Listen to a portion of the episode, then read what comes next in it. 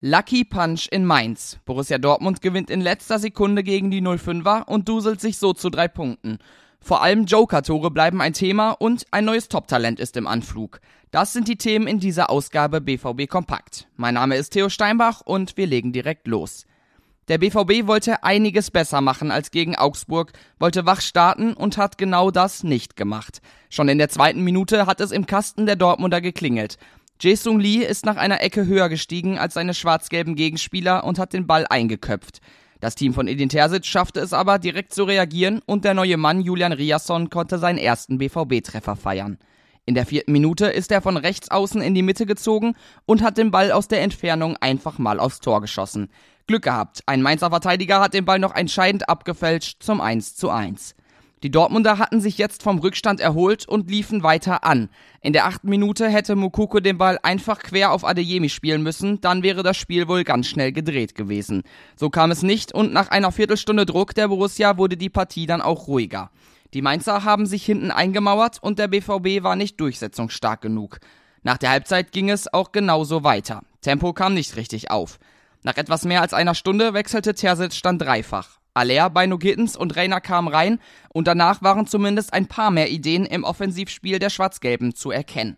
Und kurz vor Schluss haben mal wieder die Joker für den Sieg in letzter Sekunde gesorgt.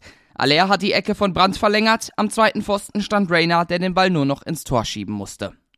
Zu seinem emotionalen Siegtreffer sagte der US-Amerikaner nach der Partie, als ich reinkam, wollte ich einen Unterschied machen. Wir sind zuletzt auswärts nicht gut aufgetreten. Wir haben bis zum Ende alles gegeben. Es war nicht immer schön anzusehen. Nach einer verletzungsgeplagten Hinrunde scheint Rayner gerade wieder richtig in Form zu kommen. Für ihn ist es nach Augsburg schon das zweite Spiel mit Joker-Tor hintereinander. Julian Brandt, der hat den weiterhin angeschlagenen Marco Reus auf der 10 ersetzt. Gestern war er eher unauffällig und ist durch den Mainzer Abwehrblock oft nicht richtig durchgekommen. Die drei Punkte nimmt er natürlich trotzdem gerne mit. Last-Minute-Siege sind die emotionalsten. Wir haben nach letztem Sonntag an den Sieg geglaubt.